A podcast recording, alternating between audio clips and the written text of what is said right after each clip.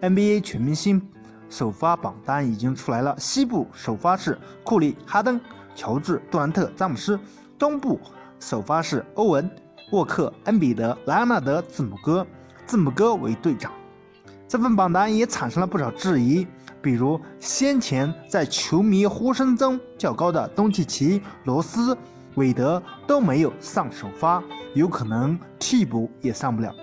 因为 NBA 投票的规则虽然是看似公平，每个人都可以投票，但是最终的意志还是要体现 NBA 各个老板以及 NBA 各个赞助商的利益，所以。结果是要体现资本家的意志，规则尽量公平，这就是美国人的想法。美国人看起来很民主，但是真正的体现民主只不过是资本家的民主。NBA 也不例外，其他领域也不例外。你觉得呢？所以大家还是不要太纠结，事实就是这样子。我们看看球，放松就好了。欢迎大家踊跃的点赞评论，谢谢大家。